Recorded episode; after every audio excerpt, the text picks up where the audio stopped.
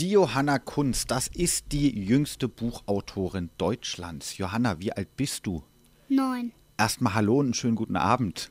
Hallo. Du bist neun Jahre alt. Wann hast du denn mit dem Schreiben angefangen, Johanna? Als ich acht war, irgendwann im Herbst, habe ich damit, glaube ich, angefangen. Herbst 2011 etwa. Ja. Und wie ist der Titel bei dem Buch, was da herausgekommen ist von dem Buch? Luzi und das verstimmte Klavier. Luzi und das verstimmte Klavier. Da werden wir noch viel erfahren aus dem Buch. Aber jetzt erstmal, wie kam denn die Idee zu dem Buch, Johanna? Ja, ich schreibe ganz gerne Geschichten, aber im Kindergarten habe ich mir immer welche ausgedacht. Und seitdem ich dann schreiben kann, schreibe ich immer so Geschichten auf. Und das war halt dann eine längere Idee. Als ich die fertig hatte, habe ich die meinen Eltern gezeigt. Die fanden das ganz toll und meine Oma schreibt auch Bücher. Da haben wir gesagt, komm, lass uns das doch mal an den Verlag schicken. Können wir doch mal eins drucken für mich zum Geburtstag. Aber der hat dann angerufen und hat gesagt, ja, wir drucken davon gleich ganz viele. So kam es dann zu dem Buch, was heute in der Buchhandlung steht. Ja. Ja, aber jetzt äh, nochmal zurück. Ähm, Luzi. Luzi heißt ja das Mädchen, um das es in dem Buch geht. Ja. Wie viel Ähnlichkeit hat Luzi denn mit dir? Ja, ähm, ich spiele auch gerne Klavier, genau wie sie. Und ich habe schon so ein paar Eigenschaften mit ihr, Welche wären das? dass sie halt auch natürlich gleich Feuer und Flamme wäre, da mitzugehen in dieses Notenland, dies, dass sie denen natürlich auch helfen würde und nicht sagen würde, ähm, nee, mache ich nicht, gehe wieder nach Hause. Und ja. Versuch uns doch mal dein Buch ein bisschen zu erklären. Worum geht es denn in dem Buch? Ja, es geht halt um die Luzi, die unheimlich gerne Klavier spielt und dann nachts von einer Note geweckt wird. Und die Note nimmt sie dann mit auf eine geheimnisvolle Reise ins Notenland, wo sie gegen einen gemeinen König kämpfen muss, sozusagen. Und ähm, ja, dann rettet sie Notenland und dann kommt sie wieder nach Hause und fragt sich dann, ob das alles jetzt, was sie heute in dieser Nacht erlebt hat, ein Traum oder Wirklichkeit sein sollte. Und wie kamst du genau auf diese Geschichte? Wie ist die denn entstanden? Ja, eigentlich war das so, ich hatte einfach nur so den Anfang im Kopf und dann ging die Geschichte immer weiter. Das hat sich immer weiter in meinem Kopf entwickelt. Ähm, und ja, irgendwann war sie dann fertig und den Titel habe ich eigentlich mittendrin erfunden, mitten im Schreiben. Da ist der Titel Luzi und das verstimmte Klavier entstanden. Ja. Wie können wir uns das denn vorstellen? Also ich kenne das von Musikern, die oft bei uns sind, die sagen, meistens fällt denen irgendwas ein, so kurz vorm ins Bett gehen und dann haben sie immer einen Zettel auf dem Nachtschrank und dann schreiben sie sich ein paar Stichwörter auf und am nächsten Tag fangen sie an zu schreiben. Wie ist das bei dir? Wann kannst du am besten schreiben und wann kamen dir die meisten Ideen? Die meisten Ideen kommen mir irgendwie, weiß ich nicht, beim Händewaschen oder bei allen möglichen Sachen. Zum Beispiel auch wenn ich abends im Bett liege manchmal. Und beim Essen, in der Schule, überall eigentlich. Überall. Und dann schreibst du dir das auf oder merkst du dir das im Kopf? ich schreibe mir das nicht auf. Ich merke mir das im Kopf und dann in der nächsten Gelegenheit schreibe ich das auf. Wie oft schreibst du denn so? Wie oft hast du denn so geschrieben, als äh, Luzi entstanden ist? Immer Buch? wenn ich Zeit hatte. Ich habe auch mal einen Tag nicht geschrieben oder mal eine Woche nicht. Ja. Aber ich habe dann halt geschrieben, wenn mir was Neues eingefallen ist, habe ich das alles aufgeschrieben. Und wenn es zu viel war, das mir eingefallen ist, da habe ich kurz aufgehört und habe dann vielleicht am nächsten Tag weitergeschrieben oder abends im Bett oder ja. Ich habe gehört, deine Eltern wussten überhaupt nicht, dass du das Buch geschrieben hast. Und immer wenn sie ins Zimmer kamen, hast du es schnell versteckt. Stimmt das? Ja, so ist es. Weil das sollte eigentlich eine Überraschung für meine Eltern werden, weil die in der Zeit auch viel gelesen haben und gerne gelesen haben. Und dann sollte das eine Überraschung werden. Da habe ich immer halt heimlich geschrieben. Wenn meine Mama dann zum Essen gerufen hat, habe ich schnell weggepackt und dann zum Essen und dann weitergeschrieben. Und bei den Hausaufgaben sind mir dazu auch noch oft Ideen eingefallen oder so. Und dann wurden die Hausaufgaben auch mal beiseite gelegt. Nein. Nein, nein, natürlich nicht. Gibt es denn ein Vorbild für dein Buch? Gibt es ein Vorbild für Luzi? Irgendeine Figur, wo du gesagt hast, hm, die ist so ein bisschen wie Luzi? Nein, gibt's eigentlich nicht. Gibt's eigentlich nicht. Nö. Na, okay. Wie lange hast du jetzt an dem Buch geschrieben? Du hast gesagt, im November letztes Jahr hast du angefangen zu schreiben, also 2011. Und wie lang schreibt man an so einem Buch? Ja, also irgendwann im Herbst habe ich angefangen. Ich habe keine Ahnung wann. Und bis ich dann fertig hatte, da war es, glaube ich, ab nee, Februar war es da. Und da hatte ich es fertig. Dann habe ich meinen Papa gefragt, hier Papa, ich will mal die Geschichte in den Computer gedruckt haben.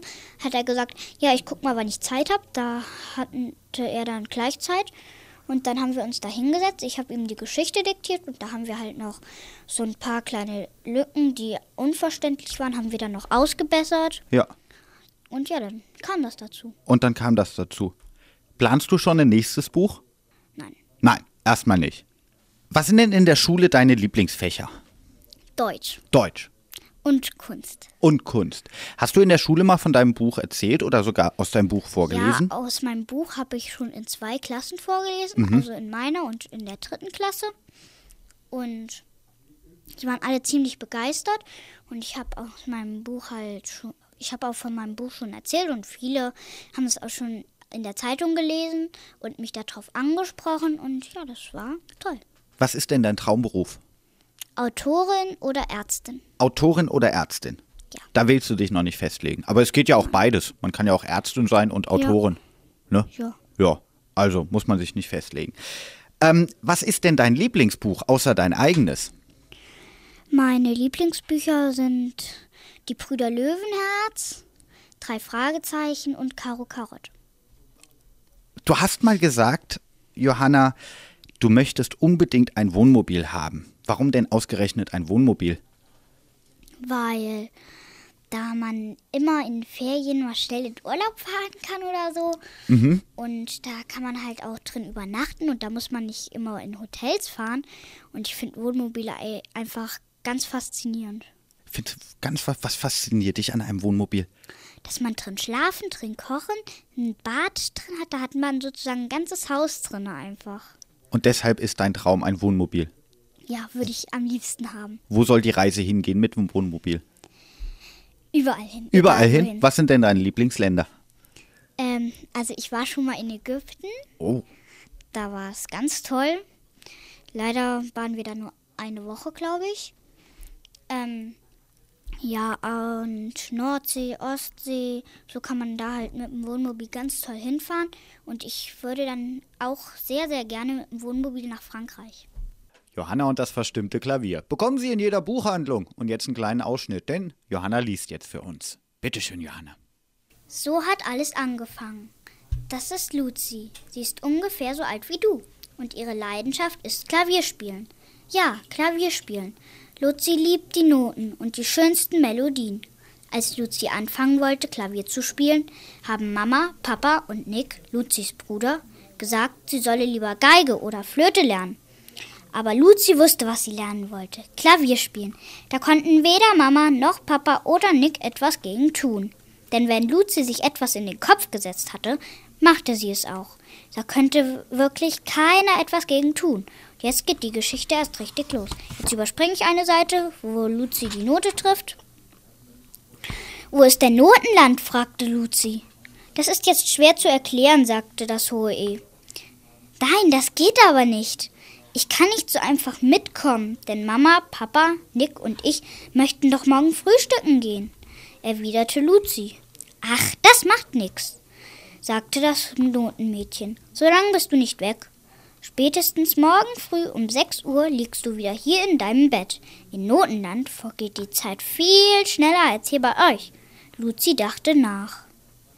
Überredet, sagte sie. Aber ich hab doch noch mein Nachthemd an. Ach, du bekommst was von mir. Aber das wäre mir doch viel, viel zu klein. Nö, nö, in Notenland bist du genauso groß wie ich. Und jetzt komm. Ja, ja, ich komme schon. Ein Wirbelwind erhob sich und Luzi wurde ein, zwei, drei, vier, fünfmal im Kreis herumgewirbelt. Sie sah nur noch Sterne, dann schlief sie ein. Als sie wieder aufwachte, staunte sie nicht schlecht. Überall liefen Noten durch die Gegend. Wo ist nur das hohe E? fragte sie sich. Da kam es auch schon aus der Notenmenge. Es hatte jemanden an der Hand. Das ist Luzi. Luzi, das ist Herr von Tiefes Cis. Er ist hier der Schneider und hat dir was zum Anziehen mitgebracht. Ich hoffe, es gefällt dir. Das Kleid war lila, mit einer Note drauf. Dazu bekam sie noch eine Strumpfhose. Sie war lila und rot gestreift. Die Schuhe waren grau und sehr bequem. Dann bekam Luzi noch ein blaues Nachthemd mit einem gelben Stern. Luzi stand auf. Erst jetzt merkte sie, dass sie genauso groß war wie die Noten. Komm mit zu mir nach Hause, sagte das hohe E. Kannst ja nicht den ganzen Tag im Nachthemd verbringen, oder? Komme ja schon, sagte Luzi und ging mit dem hohen E durch die Stadt, vorbei an Einkaufsläden, Kindergärten und Schulen. Eigentlich ganz wie zu Hause. Nach ungefähr zehn Minuten waren sie da. Das Haus vom Hohen E stand am Ende einer kleinen Gasse. Es hatte ein flaches rotes Dach und der Rest war grün gestrichen.